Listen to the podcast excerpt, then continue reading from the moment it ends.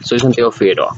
Yo les hablaré sobre el carácter corporativo, los gobiernos locales, la Iglesia, la Inquisición y el Santo Oficio en Nueva España. Empezamos por el carácter corporativo de la sociedad.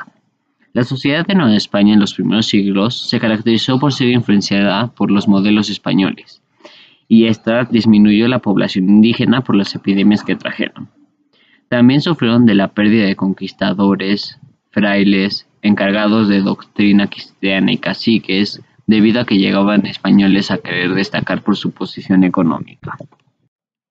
Los españoles lideraron a los indígenas por aproximadamente dos siglos, y algunos indígenas lograron adaptarse, pero otros no. Sin embargo, indígenas y españoles se juntaron y crearon a los mestizos, que eran los hijos de un español y un indígena, y a los criollos, que eran hijos de españoles que nacieron en México. Los españoles tenían cargos administrativos y eclesiásticos. Los criollos solo podían trabajar en puestos inferiores. Los indígenas tenían los trabajos más difíciles. Y la audiencia, el consulado, los cabildos, los miembros de la iglesia, los artesanos, los pueblos de indios o los integrantes de las universidades formaban sus propias corporaciones y de ese modo se distinguían de los demás.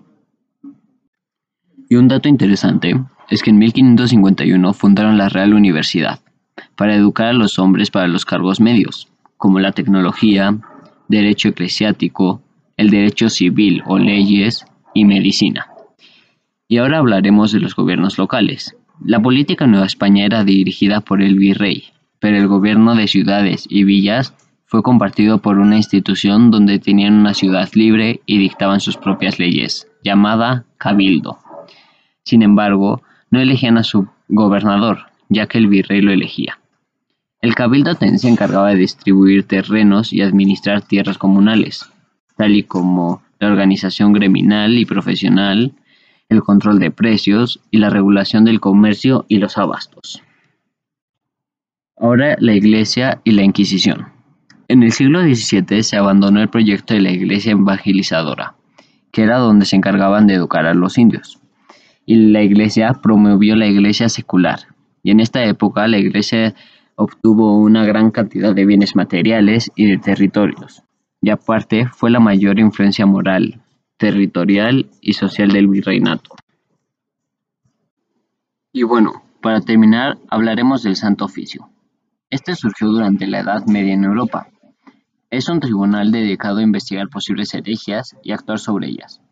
Sin embargo, hasta 1570 se creó formalmente el Tribunal del Santo Oficio en México, las cuales tenían que proseguir cosas relacionadas con los actos contrarios a las buenas costumbres, los actos en contra de la fe, los actos efectuados por cristianos convertidos al protestantismo y los delitos vinculados con los libros que se imprimían. Y estas denuncias podían ser anónimas. Sin embargo, podía sufrir de prisión perpetua actos de humillación e incluso la hoguera. En España, en 1478, los monarcas designaban a los inquisidores y organizaban el tribunal. Y la Inquisición ya existía en España desde antes de que descubrieran América, y por eso la implementaron en Nueva España. Espero hayan aprendido en este podcast y los veo en el próximo episodio.